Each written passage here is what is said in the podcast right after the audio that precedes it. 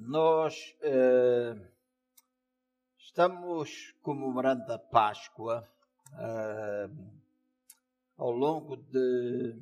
Uh, primeiro domingo, domingo passado, nós fizemos alguma coisa diferente e orando sobre aquilo que eu deveria pregar alguns domingos eh, Deus tinha dado uma palavra, ou pelo menos uma temática, que era levantemos e edifiquemos. A importância de nós nos levantarmos e edificarmos o reino de Deus, na certeza absoluta de que Deus é conosco.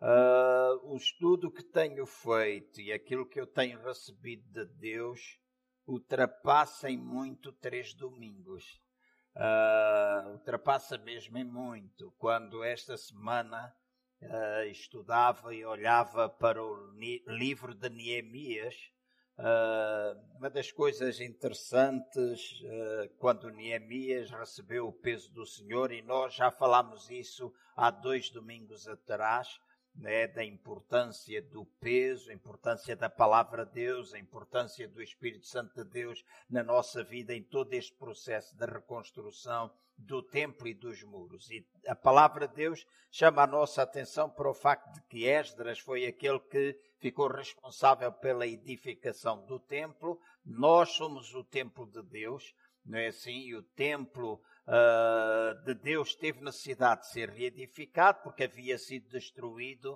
uh, por uh, havia sido destruído e agora Esdras era aquele que era responsável pela sua reedificação. Também diz que os muros da cidade estavam destruídos e diz que Neemias foi aquele que recebeu o peso do Senhor quando ouviu as notícias do que é que estava a acontecer. Diz que Neemias sentiu o peso e se envolveu na reconstrução dos muros. Templo tem a ver com o nosso espírito ou com a nossa vida, muros têm a ver com a nossa alma. Falámos há dois domingos atrás, acerca da necessidade de nós termos proteção à volta do templo. A palavra de Deus diz: quando uma cidade está edificada e não tem muros, é muito fácil o inimigo entrar e penetrar para destruir a cidade ou destruir o templo. E falamos um pouquinho acerca da importância da nossa alma, a importância dos nossos pensamentos, das nossas emoções, a importância das nossas decisões. E depois, quando olhamos para o livro de Neemias e todo o processo da reconstrução dos muros, eh, é muito interessante notar que não foi somente os muros que foram edificados, mas diz que nos muros existiam portas. E quando fala na Bíblia acerca de portas, está a falar dos locais onde nós tomamos decisões. Porque nos muros da cidade, era junto às portas da cidade que as decisões eram tomadas, onde negócios eram efetuados. Fala também, por exemplo, das, das, fontes de água que estavam lá junto às portas. Então há uma série de figuras daquilo que deve ser a nossa vida nos dias de hoje e depois todo o processo de reconstrução interior dentro da cidade.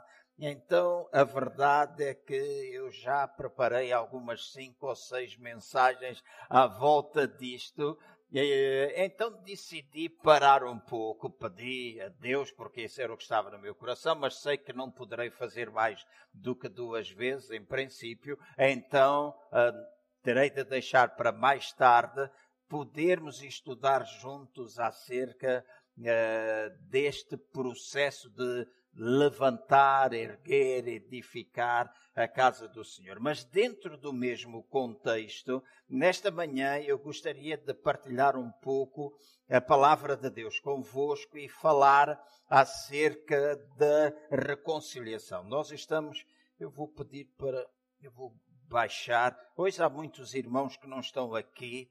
Ontem houve o casamento da Sara. Vocês conhecem a Sara? Uh, Sara Santos, a Sara Santos. Houve o casamento, alguns irmãos estiveram ali, outros estão de férias, outros estiveram ali com a irmã Filomena até às três horas da manhã. Paula, eu não sei até quantas horas é que ela esteve, mas eu se tivesse ficado, eu saí com a minha mulher a perto da, da uma, um bocadinho antes, um bocadinho antes da uma, né? Assim, se tivesse ficado até às três, não sei se os olhos estariam abertos agora, né?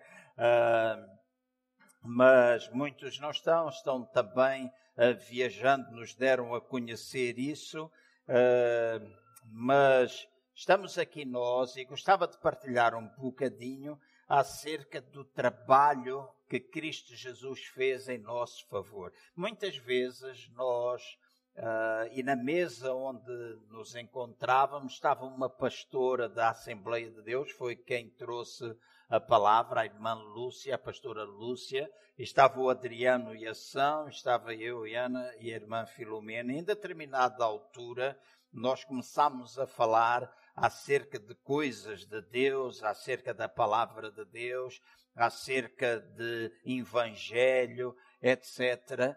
E eu estava a dizer que esta semana, uh, talvez na noite de quinta para sexta ou quarta para quinta, não sei, uh, tive alguma dificuldade em dormir, estive bastante tempo acordado e uma das coisas que eu fiz foi orar e pedir a Deus. E entre a minha oração, ou muitas das orações que eu fiz ali, houve uma coisa que eu pedi a Deus: é que Ele me ajudasse a voltar cada vez mais à simplicidade do Evangelho. À simplicidade, aquelas coisas que são simples. Nós muitas vezes estudamos teologia, nós estudamos e, por favor, escutem-me até ao fim, para ninguém ficar aqui a pensar que eu que não defendo o estudo. Eu defendo o estudo, acho que é importante para mim, para vocês, conhecermos a palavra de Deus, sabermos a razão da nossa fé, termos bons alicerces, para quando alguém nos questiona, nós saibamos dizer o, sobre o que que nós estamos fundamentados. Então, estudar a palavra, estudar grego, estudar hebraico, estudar tudo o que é teologia sistemática e todas essas coisas é verdadeiramente importante. Mas quando se trata de nós ministrarmos palavra de Deus, fora desse contexto de estudo, e acho que na igreja deve haver espaço para nós estudarmos a palavra de Deus, amém? Deve haver espaço onde pessoas possam desenvolver. Nós estamos pensando muito em breve ter conosco o Dr. Rui Duarte, um crente, eu conheço há muitos anos, e ele virá aqui para, durante algumas sextas-feiras, ensinar acerca de grego. E vai ser um curso fantástico e todos aqueles que estiverem, tiverem disponibilidade, estiverem dispostos a vir, vai ser muito bom. Eu penso estar presente, é um curso que ele deu na Universidade Lusófona e vai dar entre nós para que nós possamos conhecer um pouco mais das Escrituras. Então isso é importante. Mas quando chega a nós pregarmos o Evangelho, quando chega a altura de nós pregarmos, a mensagem de Jesus, quando nós olhamos para os evangelhos, a mensagem de Jesus sempre foi uma mensagem simples. A mensagem dos apóstolos ou na igreja primitiva sempre foi uma mensagem simples, onde o foco eram as pessoas, era aquilo que as pessoas precisavam ouvir. Amém? Apóstolo Paulo deu-lhes doutrina, mas deu-lhes de uma forma simples, carregada de exemplos práticos do dia a dia das pessoas, da maneira que o Evangelho era poder para transformação. O Evangelho era poder de Deus em ação. Então eu orava e dizia: Deus, ajuda-me cada vez mais a ser simples. E o Adriano partilhou duas ou três experiências da vida dele. E ele estava-me a dizer: Oh, João, eu lembro-me há muitos anos atrás. Eu conheci o irmão Adriano, ele não está aqui uh, hoje, mas o Adriano ele dizia-me: Eu lembro-me há muitos anos atrás. Uh, depois de te ter conhecido, e nós conhecemos-nos no jardim da Gulbenkian. Naquela altura, uh, eu tinha uma namorada que tinha trazido de Angola, então ia para o Jardim da Gulbenkian. O Jardim da Gulbenkian tinha uns churões, né? aquelas árvores que eram os chorões. Debaixo dos chorões havia uns bancos. Eu ia para lá sentar-me no banco só. Então sentava-me ali no banco, no chorão, e lembro-me de uma das vezes que eu fui e me sentei no banco, lá debaixo de um chorão. Eu ouvi, uh, não muito distante de mim, alguém cantando e tocando esta canção. Kumbaya, my Lord, Kumbaya. E eu que tinha sido um adepto, um fã fervoroso da Joan Baez, reconheci esta canção dela. Então fui atrás do som e encontrei um grupo de cinco ou seis, uma guitarra na mão, e estavam ali a cantar Kumbaya, my Lord, Kumbaya. E sentei-me ali, apresentei-me e, e fiz uma série de amigos. E foi com essas pessoas que grande parte do Ministério do Desafio Jovem começou. Estava lá o Belhas, a mulher dele, eles tinham sido toxicodependentes, tinham acabado de ser salvos e com eles começou o Ministério do Desafio Jovem. Nós todas as semanas nos começámos a encontrar ali. Então eu e o Adriano ficámos muito amigos. O Adriano era alguém com ideias de extrema esquerda, não é assim? E ele dizia: Eu sou, ainda hoje ele é um revolucionário, ainda hoje o Adriano é um revolucionário. Eu gosto muito de falar com ele, da cultura dele, cultura geral que ele tem, etc. Às vezes digo: tu és maluco, não é? Igual até é difícil de encontrar. Mas, dentro da nossa amizade, ele converte-se, ele começa a conhecer e a Assembleia de Deus da Amadora e lembro dele estar a contar, eu, depois da minha conversão, tive um forte desejo de estudar a palavra de Deus. E teve um desejo tão grande de estudar, na altura começou um ano, em 1977, 78, foi quando começou o Desafio Jovem, 77, creio eu, foi um ano depois, 77 ou 78. Eu fui o primeiro vice-diretor com o irmão Lucas da Silva né, foi a primeira pessoa que foi convidada para trabalhar ali. Então trabalhávamos com os toxicodependentes, o Belhas, ainda tenho hoje muitos calos nas mãos, porque o trabalho naquela altura foi deitar muita coisa abaixo para edificar as instalações em Fanhões, ou o início das instalações em Fanhões, e uh, o Adriano dizia, eu quero estudar a palavra de Deus, preciso ir para o Instituto, mas ele não tinha dinheiro. Ele diz fez uma oração a Deus, dizendo assim: Deus, eu gostava muito de estudar. E na altura ele não tinha revelação, como muitos de nós também já vivemos esses tempos em que, não tendo revelação da palavra de Deus nem da pessoa de Jesus, pensávamos que Deus nos guiava por sinais. Quantos de vocês estão aqui lembram-se de dizer: Deus dá-me um sinal? Né? Deus dá-me um sinal. E às vezes eu não tenho. Quem me empresta uma Bíblia, agora aqui, papel. Pois estas Bíblias eletrónicas é mais difícil, né? Mas muitas vezes eu fiz isso. Provavelmente alguns de vocês também fizeram isso, que era, Senhor, dá-me uma palavra. E a gente fechava os olhos, orava e abria.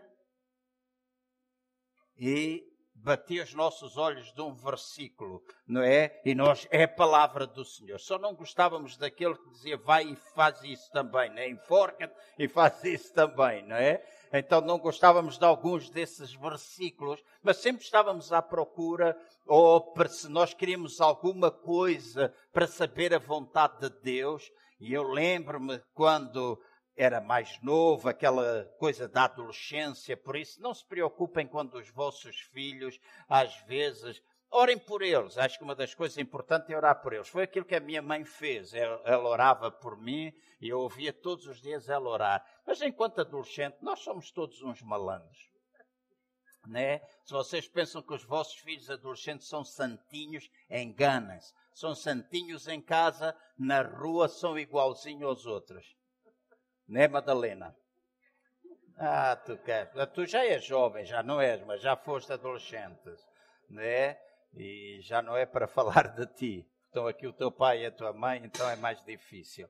Agora, eu lembro-me de muitas vezes estar uh, pensar namorar e a gente trocava de namorada uh, três vezes por uh, num mês, se calhar, e às vezes, como crente, eu orava e dizia: O Senhor, dá-me um sinal se é aquela. E às vezes eu orava e dizia: Senhor, se é aquela, faz que quando eu estava neste lado do passeio, e tinha de ir para o outro lado, tinha de atravessar a estrada, e eu dizia: Senhor, se é da tua vontade, se é aquela pessoa que tu tens para mim, faz que quando eu chegar ao outro lado do passeio, eu suba o passeio com o pé direito.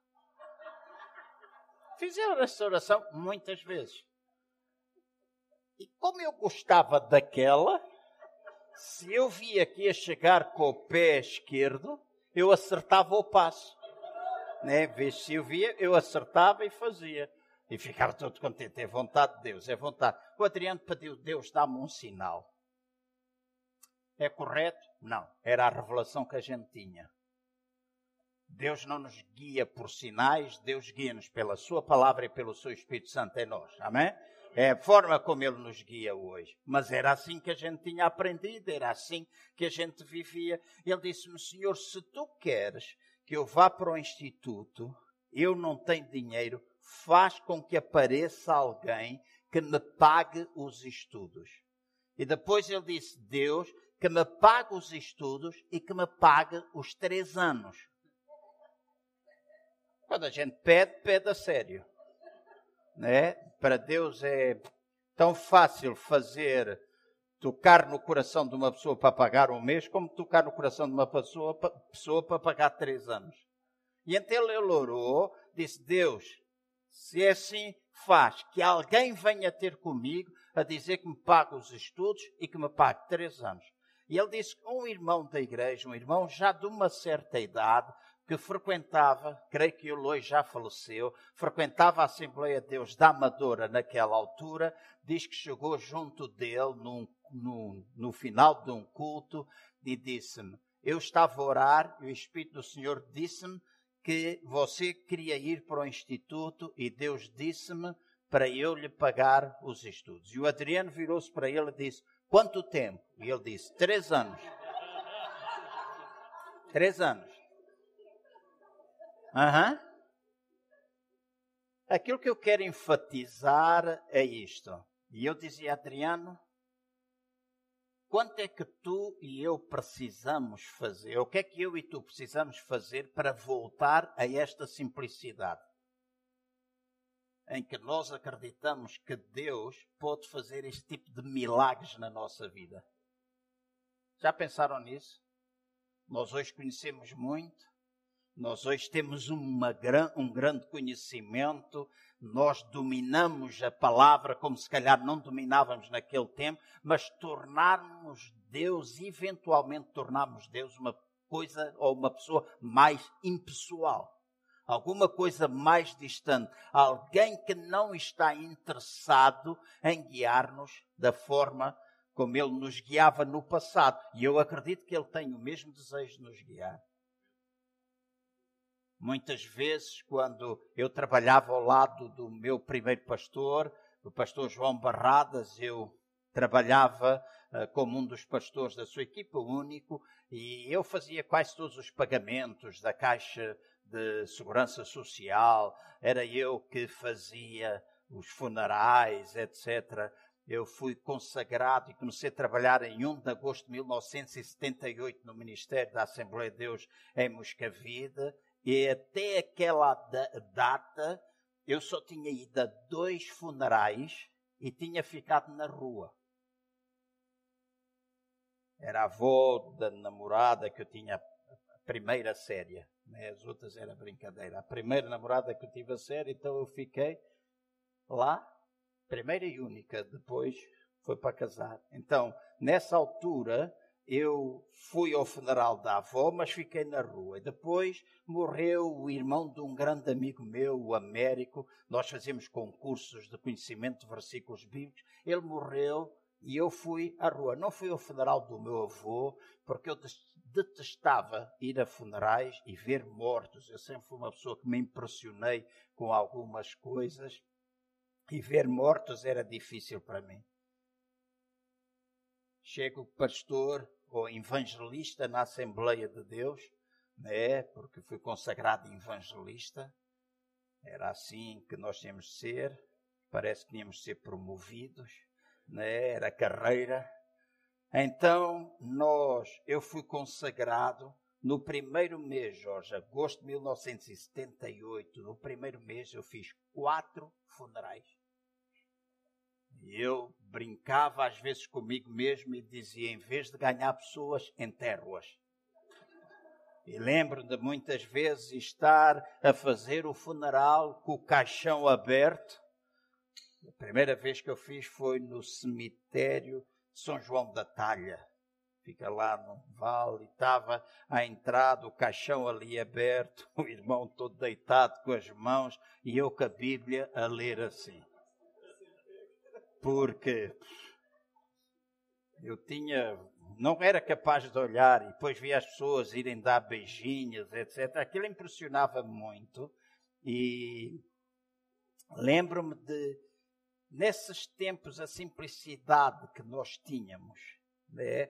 E como tinha de pagar a caixa, como tinha de fazer muitos recados, e naquela altura eu tinha determinado que nunca sairia de casa sem pelo menos estar três horas a ler a Bíblia ou orar de joelhos na minha sala. Nunca. Tinha, não saía de casa. Não é? Então eu estava a ler a Bíblia, estava de joelhos, sempre à mesma hora, no mesmo local. E a coisa interessante é quando eu chegava à sala, parecia que Deus já lá estava à minha espera, quando Ele estava dentro de mim. Mas parecia que Ele estava à espera, e eu lembro muitas vezes ter de pagar a caixa, olhar para o relógio e ser perto do meio-dia, e eu sabia que a caixa de previdência fechava ao meio-dia, e eu orava, eu tenho de ir, eu tenho de ir, tenho de ir, e tenho de ir embora, mas depois dizia, mas por causa da lei, mas eu prometi que não saía, eu prometi que não saía. Era aquela luta de ter medo que Deus ficasse zangado comigo. E lembro que muitas vezes entrava dentro do carro e fazia uma oração simples. Deus leva-me pela estrada onde não há trânsito. E chegar à rotunda do relógio, nós temos muitas formas de chegar à Caixa de Previdência aqui na Avenida dos Estados Unidos da América, certo?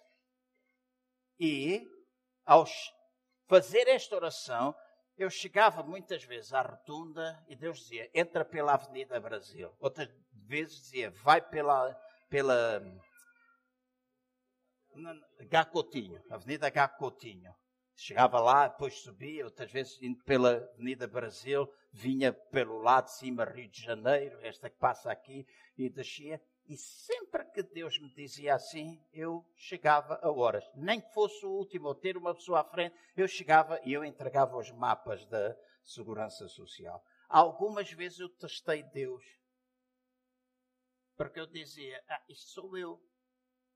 Isto sou eu, isto é uma coisa da minha cabeça. Deus está lá interessado em que eu vá pela Avenida Brasil ou que vá lá pela H Coutinho. E às vezes Deus dizia, vai pela Avenida Brasil e eu metia pela H Coutinho e ficava encalhado. E não entregava os mapas. Vale é que a gente nunca pagava no último dia, íamos pagar mais cedo. Então voltava mais tarde. Pedir a Deus, por exemplo, eu sempre gostei de comprar coisas boas, baratas. Certo? Amém? Espero que não vou chocar ninguém. Espero que não vá chocar, mas eu gosto de uma coisa boa, barata. Porque as coisas boas, na maior parte das vezes, duram mais tempo. A gente às vezes compra uma camisa que custa 40 euros e vai comprar uma custa 10. A de 10 não dura muito tempo e uma boa, esta camisa, eu provavelmente já tenho há 10 anos. Vocês vão ver.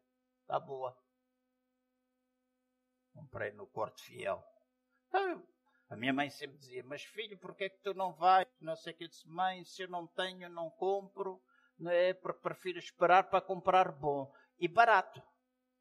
Então, comprar nos saldos, ir a sítios onde eu possa encontrar coisas baratas. Eu cheguei a comprar camisas Lacoste, mangas compridas em Portugal, custava 120 euros por 18 euros. Ainda duram. Ainda tenho. Então eu dizia: Deus, leva-me às lojas que têm aquelas coisas que, que eu gosto e que seja barato. Uhum. E Deus levava-me. Às vezes tinha três lojas com mais ou menos os mesmos artigos e Deus dizia: não entres nessa, não entres nessa, entra naquela. E eu entrava naquela e encontrava as coisas que eu precisava. Eu estou simplesmente a partilhar este testemunho com vocês para dizer assim: Deus está interessado em que tu compres cuecas boas e baratas. Deus está interessado em que tu compres meias boas e baratas. Deus está interessado que tu encontres uma cabeleireira boa e pagues menos. Amém? É simplicidade. E a nossa simplicidade, a simplicidade que nós colocamos na nossa relação com Deus, é alguma coisa que nós podemos valorizar. Hoje, muitas vezes nós já não fazemos isso. Eu voltei a habituar-me, até a minha mulher já brinca comigo, porque ela diz: Ah, mas isto hoje é difícil. Eu digo: Sim, perto da casa está sempre o lugar do pastor. Aqui guarda um lugar para mim, né? É mais fácil. Mas eu digo sempre: Ok, há muito lugar, há muito, muita pouca ocupação, mas para mim há sempre um lugar, nem que seja um tipo que sai só para eu entrar. E se nós orarmos e querermos, é possível fazer. Simplicidade no Evangelho. Simplicidade. E acho que quando nós pensamos na relação com Deus, nós temos de pensar nesta simplicidade. Jesus ele revelou-se a nós de maneira que nós possamos ter esta relação íntima com Ele, em que as coisas acontecem de forma simples com cada um de nós. Nós não precisamos. Para mim é mais importante que o irmão saia daqui com orientação da palavra de Deus, que no abrir da minha boca eu diga uma coisa que vem de encontro àquilo que vocês pediram eu nunca esqueço, uh, e não vou dizer o nome, mas a, digo o nome, mas não digo o resto. Helena. Lembras, Helena? Tua família. Eu nunca esqueço. Nós fizemos um pequeno retiro e nesse retiro estávamos 16, 17, 18 jovens na Quinta da Paz, que era o nosso lar. Onde eu agora era um dos centros do desafio jovem, na Castanheira do Ribatejo. Estávamos ali um grupo de jovens e no meio do louvor, no meio de um tempo que nós estávamos, alguém se virou para a Helena e disse: Deus ama-te. E a Helena desata a chorar, ajoelha-se e teve minuto atrás de minuto a chorar, a chorar, a chorar, a chorar, a chorar. E chorou muitíssimo. No final, nós fomos ter com ela e perguntaste por que, é que tu choraste tanto, por que, é que tu caíste, por que, é que em determinadas alturas ela deu gritos, daqueles gritos de angústia. No final, quando nós falámos com ela, ela disse: É porque antes de eu vir para este retiro, fiz uma oração a Deus. Que Deus tinha de me mostrar que me amava, caso contrário, eu ia suicidar-me.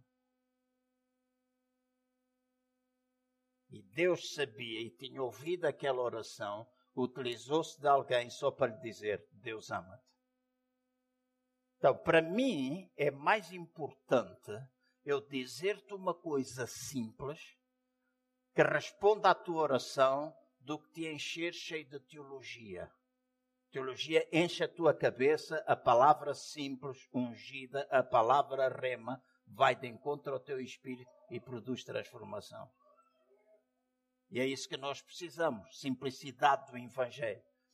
Pegar-nos na verdade da palavra de Deus, pegar-nos em palavras que são de veras importantes, pegar-nos em doutrina e transformar essas coisas na simplicidade. Em Colossenses, no capítulo 1, no versículo 16, diz assim: Porque nele foram criadas todas as coisas que há nos céus e na terra, visíveis e invisíveis, sejam tronos, dominações, sejam principados, sejam potestades, tudo foi criado por ele e para ele. Então, este versículo está a referir-se a Cristo criar todas as coisas. E diz que ele criou tudo aquilo que é visível, e quando está a mencionar tudo aquilo que é visível, fala das estrelas, fala da terra, fala da lua e por aí fora. Tudo aquilo que os nossos olhos podem contemplar, mas depois diz também criou todas as coisas que são invisíveis: tronos, potestades, domínios, principados, etc. Essas coisas são coisas invisíveis aos nossos olhos. E tudo aquilo que é invisível tem a ver com alguma coisa que nós chamamos de seres angelicais, onde estava incluído Lucífer, um anjo, não é assim criado por Deus. E Lucífer foi criado por Deus e diz que ele estava ungido por Deus para dirigir louvor, adoração, ele era ungido e criado perfeito, ungido também para proteger e dirigir a adoração lá no céu, e, e, nós encontramos isso em Ezequiel no capítulo 28. Agora, escutem bem, porque muitas vezes as pessoas, olhando para estes versículos, vão dizer, então, mas Deus criou o diabo? Não, Deus criou um querubim, um ser ungido. E diz a palavra que por sua alta recriação, ou por uma decisão própria, este querubim, este anjo ungido, este ser criado perfeito e ungido para proteger e liderar a adoração por sua alta recriação, sem ser tentado porque Lucífer não foi tentado. No céu não há tentação. Amém? É bom nós percebermos isto. Não há, não houve tentação. Diz que ele se exaltou a si mesmo e rebelou-se contra Deus e como resultado diz que ele foi expulso do céu. Nós lemos isso em Apocalipse, no capítulo 26. Diz que ele foi expulso do céu e diz que quando ele foi expulso houve grande cataclismo na terra. Diz que a terra ficou envolvida em trevas, a água e tudo aquilo que uh, este existia no planeta foi ou ficou à guarda do Espírito Santo. Por isso nós lemos em Gênesis no capítulo 1, no versículo 1 e 2, no princípio criou Deus o céu e a terra, dá-se a queda de Satanás e depois diz e a terra era sem forma e vazia, e havia trevas sobre a face do abismo, e o Espírito de Deus se movia sobre a face das trevas. Muitas vezes as pessoas dizem, ah, mas a terra era sem forma e vazia. É mentira. Em Isaías, no capítulo 14, está escrito que Deus não criou a terra vazia. Então, há a queda, e quando houve a queda, Deus criou as coisas perfeitas. Quando há a queda, trevas, depois Deus criou o homem e o colocou no jardim do Éden e diz que o homem, ao ter sido colocado no jardim do Éden, foi colocado ali com um mandato de trazer todas as coisas à ordem divina, para que aquilo que fazia parte da sua criação pudesse agora vir a ser desenvolvido domínio do homem. Mas todos nós conhecemos um pouco a história da, da palavra, eventualmente uma ou outra pessoa poderá desconhecê-la, mas diz quando Deus colocou o homem, Adão, e depois tirou Eva do seu, da sua costela do seu interior, diz que o homem estava ali, criado à imagem e semelhança de Deus, e diz que Deus lhe deu domínio sobre os peixes do mar, sobre as aves do céu, sobre o gado, sobre tudo aquilo que se movia sobre a terra. E diz que quando ele colocou ali o homem no jardim do Éden, no jardim do Éden havia diversos tipos de árvores. Diz que havia árvores de fruto e as árvores de fruto serviam para alimentar o seu corpo. Diz também que havia a árvore da vida. E, Jesus, e Deus disse: Ok, da árvore do, dos, das árvores de fruto tu podes comer, da árvore da vida tu podes comer, da árvore do conhecimento do bem e do mal tu não podes comer. Então deixa-me dizer assim: a árvore de fruto tem a ver com o corpo, a árvore da vida tem a ver com o nosso espírito, a árvore do, do conhecimento do bem e do mal tem a ver com a nossa alma. E quando Deus disse: Não comas dessa árvore, é para que o homem pudesse aprender e viver na dependência da vida de Deus. Mas veio Satanás e tentou o homem. E tentou de uma forma enganosa, dizendo: se tu comeres, vais ser igual a Deus. Mas isso era uma mentira. E nós precisamos, às vezes, conhecer. Daí eu estar a dizer que nós precisamos conhecer a palavra. Porque quando Satanás ou a serpente diz: Tu vais ser igual a Deus, estava a enganar e estava a anular uma verdade, porque o homem já era igual e semelhante a Deus. Diz que já tinha sido criada à sua imagem e semelhança. Então o inimigo veio para dizer: oh, tu não és, tu não és. E colocar dúvida no coração, então tu não és igual a Deus.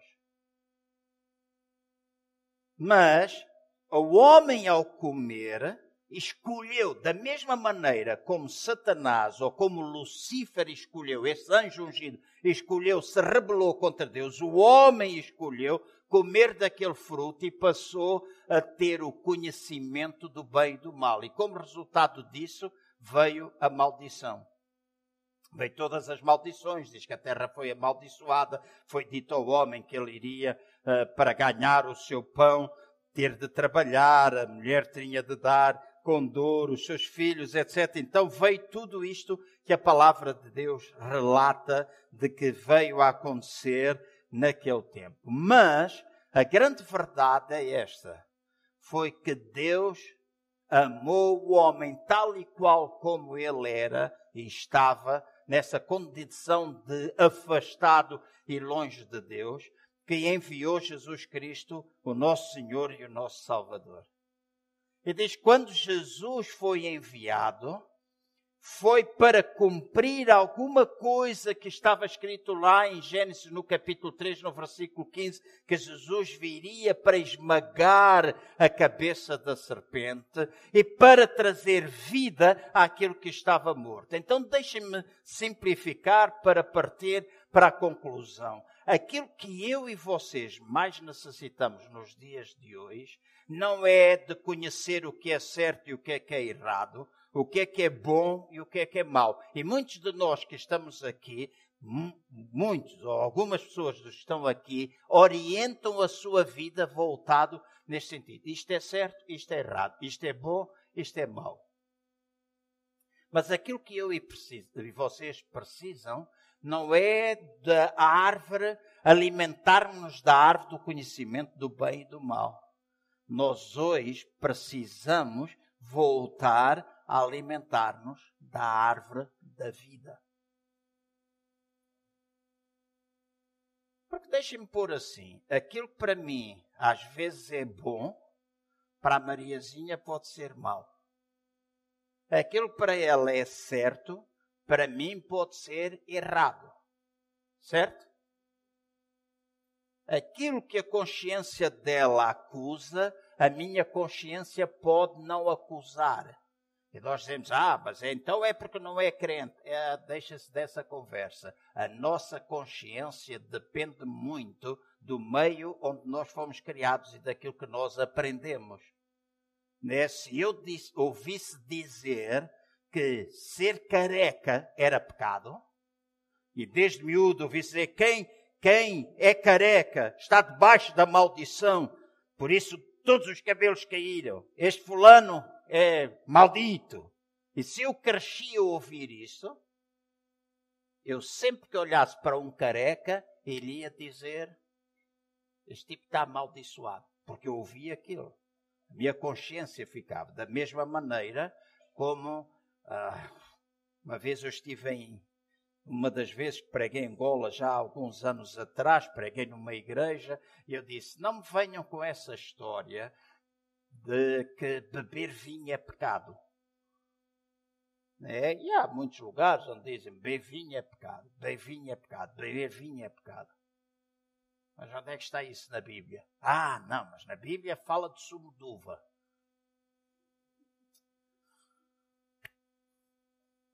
Mas, quando está lá escrito não vos embriagueis, então é sumo de uva. Eu nunca vi sumo de uva embriagar ninguém. Né? Quando tem, lemos na Bíblia um pai dormir com a filha e não saber que estava a dormir com a filha depois de ter bebido vinho, era sumo de uva. Tá, não venha com essa história que é sumo de uva, é, é sumo de uva fermentado, alcoólico. As pessoas dizem, ah, mas isso é pecado. E eu disse, ah, não sei se é pecado. Não, para mim não é pecado. Há uma cadeia de comando na nossa vida. Deus, autoridade suprema, abaixo de Deus está a sua palavra, e na palavra de Deus não está escrito beber vinho é pecado. Está escrito que nós não nos devemos embriagar, que a gente não deve ficar tomado pelo vinho. Depois, abaixo da autoridade da palavra está a autoridade da minha e da vossa consciência. Então eu dizia: se a tua consciência não te deixa beber, não bebas, porque se beberes é pecado. Mas não venhas dominar a minha consciência porque eu bebo e dizer que é pecado, porque tu não bebes, a consciência te acusa e a minha não acusa. Então, quando falamos de consciência, nós estamos a falar de coisas às vezes diferentes. Para mim é pecado, para o outro pode não ser, para, para mim é bom, para o outro pode não ser. Então, aquilo que eu e vocês precisamos, e isto vai mudar radicalmente o nosso estilo de vida. A gente às vezes diz, ah, mas isso é mau. Ok, está bem, é mau para ti, é mau para o outro, ainda não é mau, ou ainda nem tão pouco tem revelação. Há coisas que eu fazia há muitos anos atrás, que achava normal fazer há muitos anos atrás, hoje já não faço, porque para mim aquilo não faz sentido. Mas não quer dizer que aquilo seja mau. Certo? Eu não me vou meter em problemas dando muitos exemplos, só estou a dizer assim,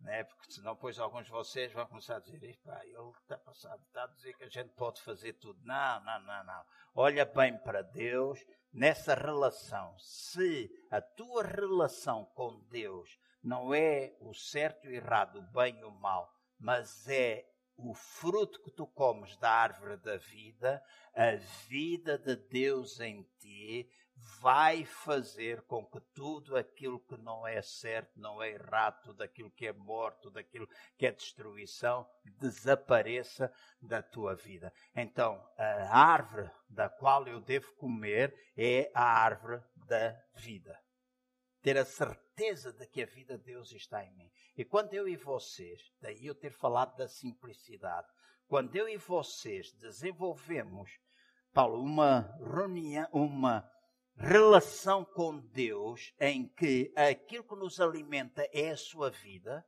e a vida vem através da palavra revelada para nós, vem através do Espírito Santo que habita em nós, que torna viva a palavra em nossos corações. Quando isto passa a fazer parte da nossa vida, a nossa vida ou a nossa forma de viver é completamente alterada. Então a gente não anda tão preocupado, isto é certo ou errado. Não, não, a gente é guiado por Deus a gente atingiu maturidade. Todo aquele que é filho de Deus é guiado pelo Espírito de Deus. Mas filho, e filho ali é a palavra uios. Não é a palavra tecno. Há dois, três tipos de. Há mais palavras, mas uma palavra é brefos, filho pequeno. Há depois o filho que carrega a natureza e não carrega o caráter do pai. E depois há o filho que carrega a natureza e o caráter do pai.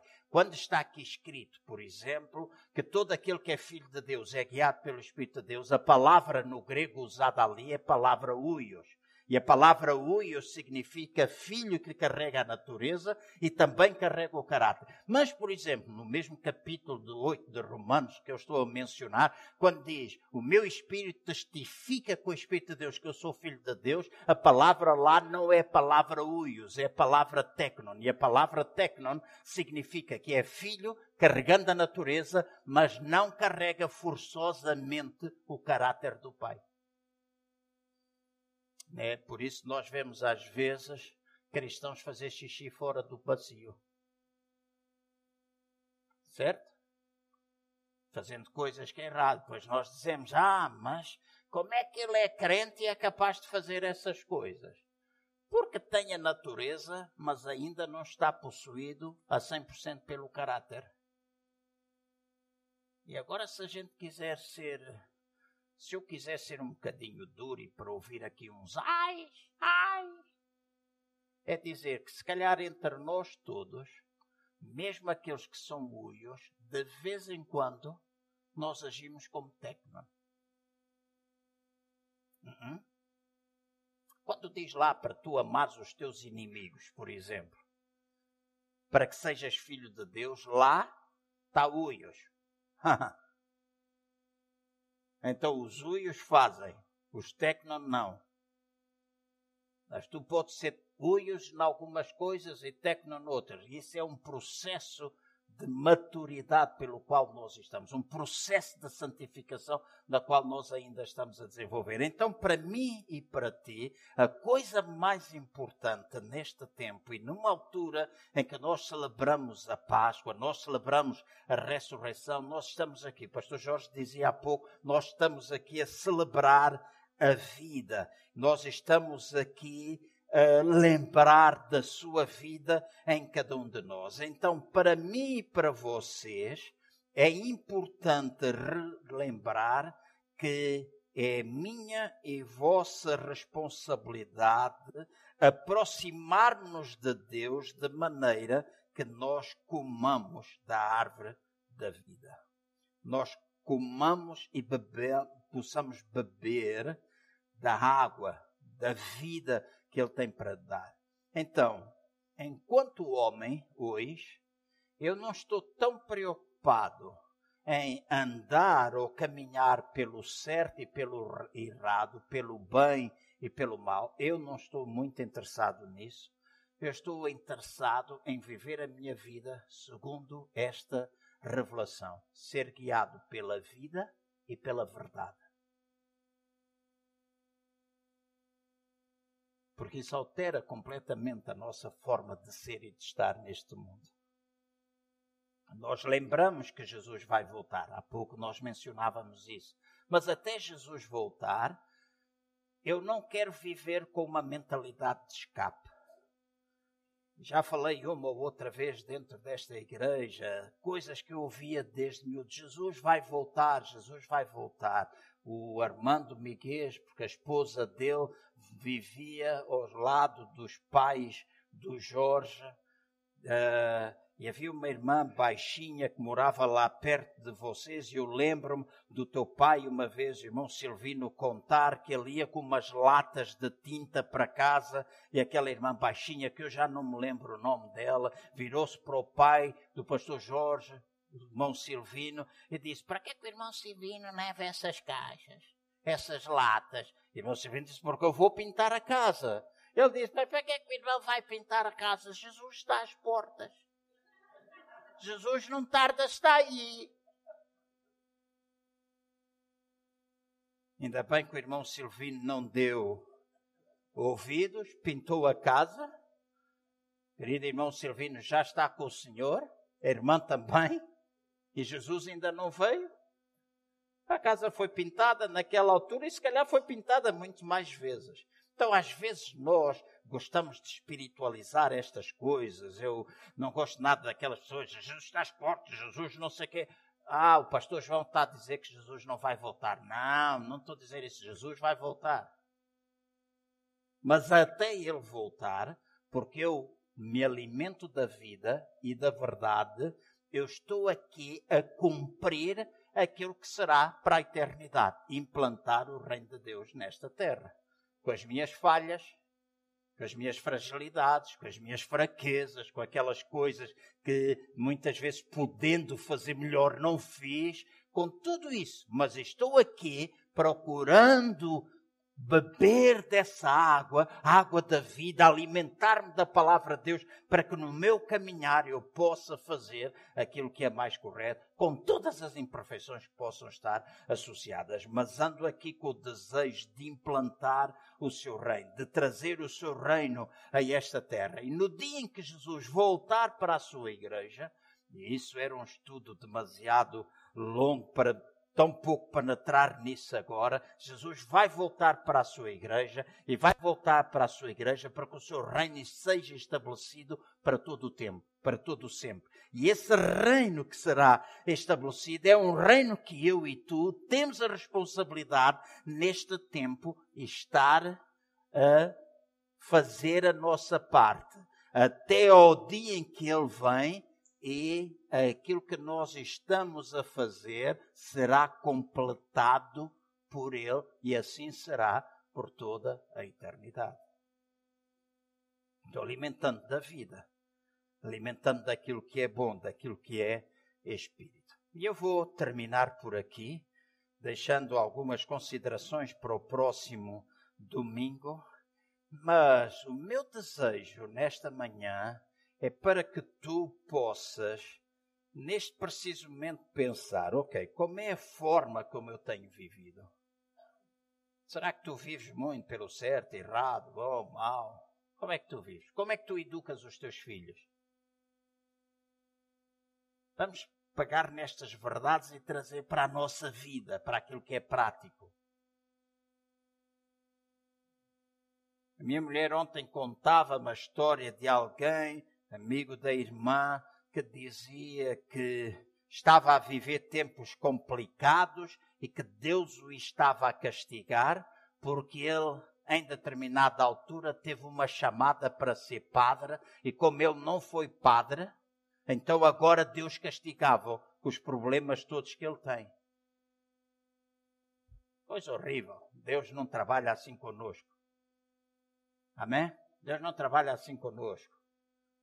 Deus não, não está aqui para te castigar, Deus não está aqui com um pau na mão, Ele está aqui para te justificar, Ele está aqui para te atrair.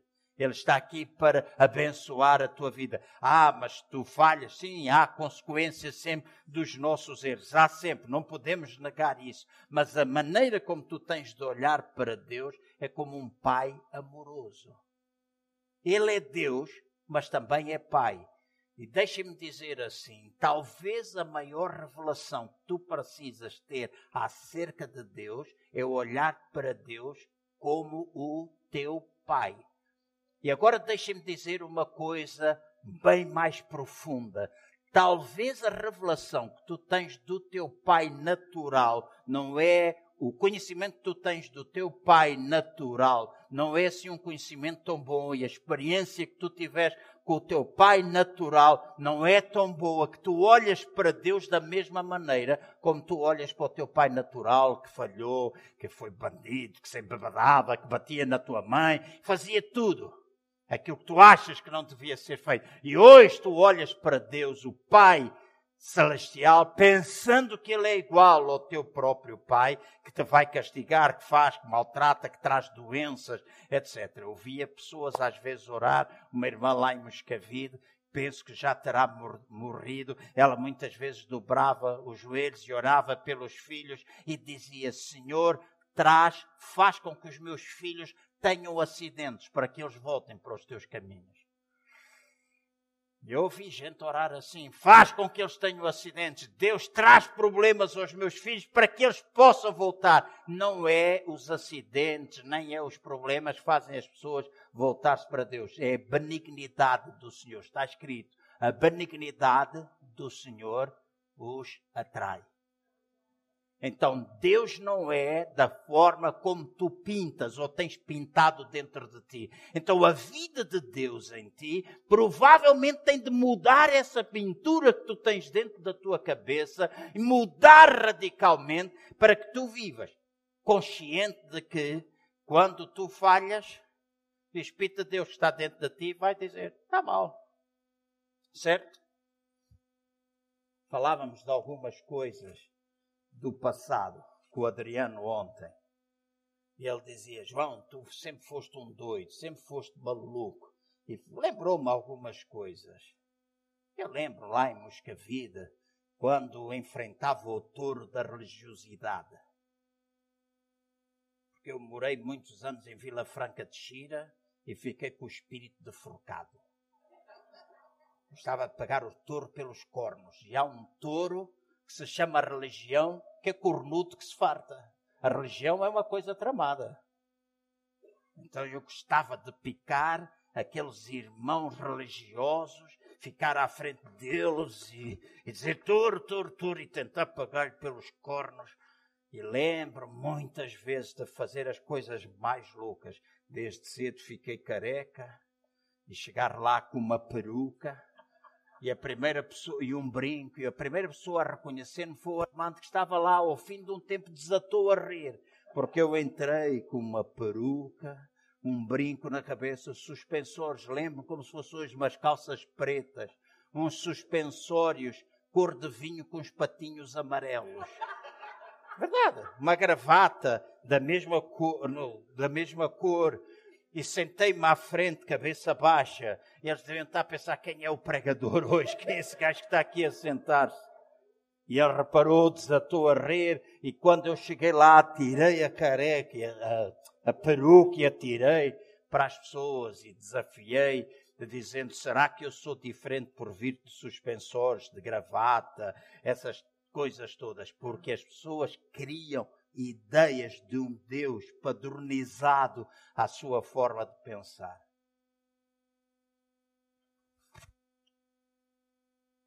Muitas tribos em África, as pessoas andam nuas. Certo? Eu conheço uma tribo no sul de Angola. Quando era miúdo, os meus pais levaram-me lá os mamuilas.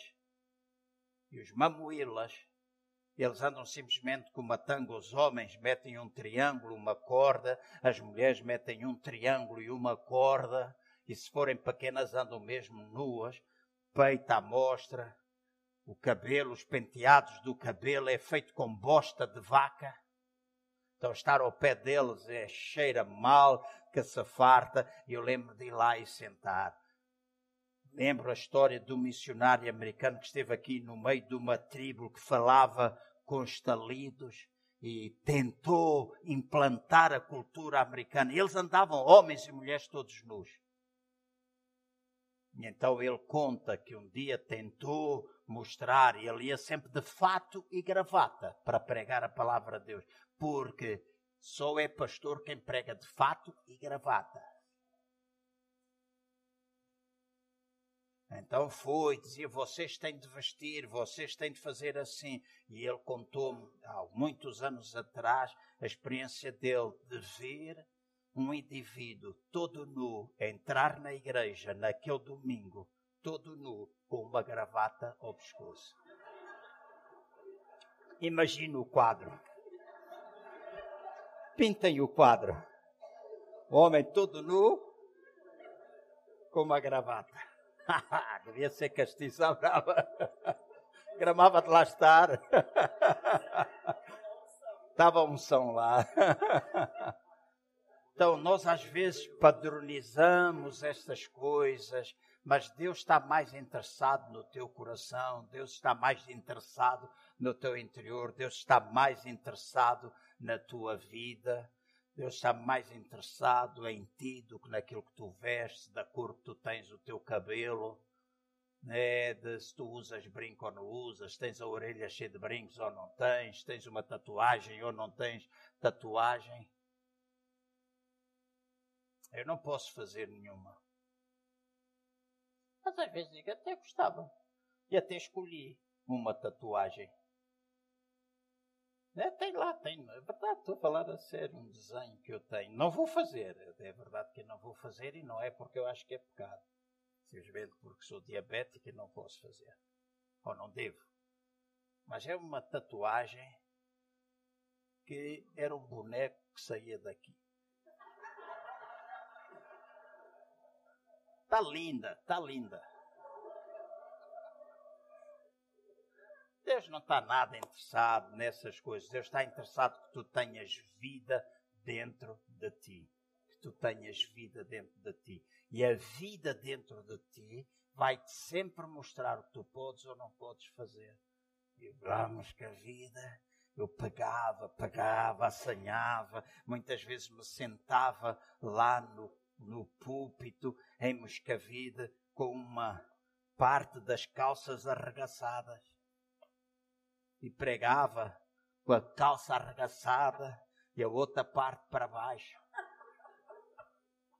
Chateava, outras vezes ia e pintava uns olhinhos aqui, cruzava a perna e tinha uns olhinhos, um nariz e um bigode, e tirava os meus óculos.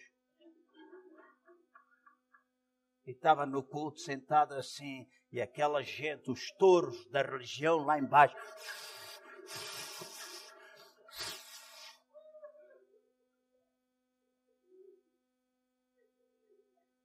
Ele dizia, tu és maluco, ou tu foste maluco. Eu disse, se fosse preciso fazer isso hoje outra vez, faria. E às vezes penso que é preciso. eu vou repetir outra vez. Uhum. Às vezes eu penso que a religiosidade tomou outra forma. E às vezes era bom a gente espicaçar os touros e ver. E a gente dizer: Vem cá, touro, que eu vou te pagar. Porque a vida de Deus em ti destrói. Vamos ficar de pé. Pensa um pouco. Qual tem sido a tua vida? Como é que tu tens vivido? Como é que tu tens educado os teus filhos? Como é que tu estás a viver no teu dia a dia? Como é que tu te comportas? Há gente, eventualmente, deixem-me pôr assim, eventualmente há pessoas dentro desta sala que vivem mais debaixo da lei do que debaixo da graça de Deus. E algumas pessoas vão me dizer assim: ah, então o pastor é daqueles que acredita que vale fazer tudo. Não! Não acredito que vale a pena fazer tudo. Mas também não acredito, e isto eu não acredito mesmo, que nós vivamos hoje debaixo da lei. Não acredito que a gente vive debaixo da lei. Nós somos crentes de uma nova aliança. A graça de Deus é um poder, não é um favor imerecido, é poder de Deus que me capacita. O apóstolo Paulo dizia: A minha graça te basta. O meu poder se aperfeiçoa na tua fraqueza. Então, a graça de Deus é um poder que me capacita a viver da forma como eu devo viver. Não é para valer tudo, mas é para eu saber que na minha imperfeição, na minha fraqueza, eu tenho um poder superior que se chama a graça de Deus, que me capacita para eu viver da forma como eu devo viver. Com facilidade nós podemos mudar, facilidade nós muitas vezes podemos afastar disto e pensar mediante a lei, como se as coisas todas fossem lei. E nós não vivemos mais debaixo da lei. Nós não temos um livro de conduta para te dar um regulamento a não ser a palavra de Deus e dar-te a palavra de Deus de maneira que tu te alimentes dela. O Espírito de Deus a torne viva de maneira que tu vivas, que tu tomes decisões as tais portas da tua alma, as portas que protegem o teu interior. Nessas portas tu tomas decisões de remover lixo, de remover pensamentos, de remover tudo aquilo que precisa. E mais à frente iremos estudar acerca disso. Mas a vida de Deus em ti. Amém? A vida de Deus em ti. E por favor, não permitas que a lei governe a tua vida. Não permitas. Não deixes que a lei e que tu olhes para os outros debaixo da lei. Ah, ela faz, ela não faz, ela não sei quê. É, pá, hoje ela anda com a mania de meter os óculos assim em cima. Ela está a pensar que é movida à energia solar. Por que é que ela mete os óculos aqui em cima? Isto deve ser alguma coisa para ela se mover, para andar eletricamente. Deixa-te dessas coisas, deixa o teu irmão. O homem examine-se a si mesmo. Não és tu a examinar, é o homem examinar-se a si mesmo. E se ela tem a vida, a minha preocupação deve ser da vida que eu tenho passar para ela, da vida que ela tem passar para mim. E se alguma coisa não está bem, a vida de Deus vai falar connosco. Porque todos nós temos o Espírito Santo dentro de nós. Espírito de vida. Então vai dizer: Ei, muda lá, mete lá os óculos assim, não te ponhas aqui em cima. Estou a dar um exemplo ridículo. Mas vai nos mostrar, e a nossa conduta é uma conduta que quando nós falamos, às outras pessoas. Produz vida. Produz vida. Produz vida. Quando tu falas com pessoas, ontem à noite, Paula, posso partilhar rapidamente o teu testemunho? Ontem à noite, quando cheguei à casa da Paula e do Eliseu, o Eliseu já se tinha deitado com as galinhas. Aquele homem deita-se com as galinhas às 10 horas já está a cacarejar e a dormir. E a Paula está sempre à nossa espera. Era meia-noite, ela estava à nossa espera, nós sentámos, preparámos e sentámos um bocadinho na sala e a Paula partilhou comigo, não vou dizer locais para proteger a privacidade da pessoa, mas ela foi a um centro comercial, foi uma loja de alimentação na zona da restauração e começou a falar com uma senhora, teve de repetir duas, três vezes o, o pedido, duas, três vezes, e a senhora virou-se, ah, peço muita desculpa, porque eu não estou muito bem estes dias eu não estou muito bem. E a Paula disse, mas está-se a sentir mal, está a precisar de alguma coisa. E ela disse, há dois, três dias eu fui enterrar o meu irmão. E por causa disso, e a Paula dizer, olha, veja lá se precisa. Passado pouco tempo a senhora está a conversa com ela e com Eliseu e contou-lhe a vida toda. Prometeu vir ao culto muito em breve e ela disse: há alguma coisa errada na minha família. O meu pai já faleceu, a mãe, os irmãos já faleceram e, e não chegam aos 70 anos de idade, 60. Não chegam aos 60 anos de idade e todos morrem de infarto. E ela disse: Eu estou cheio de medo. Eu vivo cheio de medo, tenho filhos para criar, vivo cheio de medo. E ela depois, a Paula disse: Ah, é bom prestar atenção a isso. Uh, se calhar alguma coisa na sua família. E ela começa a abrir o coração, que em casa já os vidros se partiram três vezes, os espelhos, sem dar conta. E ela não sabe porquê. E depois ela diz: Isto já ouvi que é maldição até a quinta geração. Ela sabia. Maldição até a quinta geração. E a Paulo e Eliseu disseram: é possível isso ser quebrado, é possível haver cura, é possível. Então a vida de Deus acaba com essas coisas. Amém?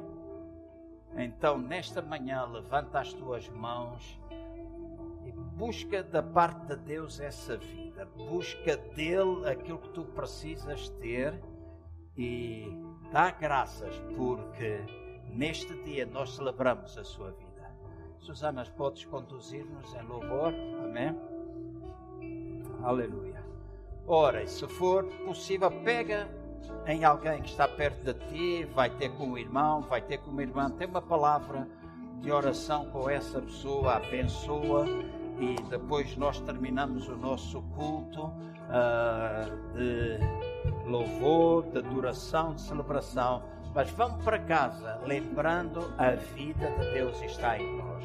Tu não precisas ser religioso, tu precisas ter Cristo vivo dentro de ti. Amém? Cristo vivo dentro de ti. E a vida é suficiente. A graça de Deus te basta, te faz caminhar em vitória. Amém?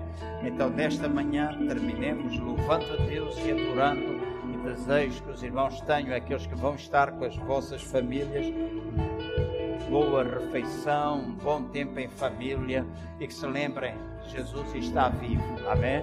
E vive para todo sempre dentro de vocês, amém? Então faz favor.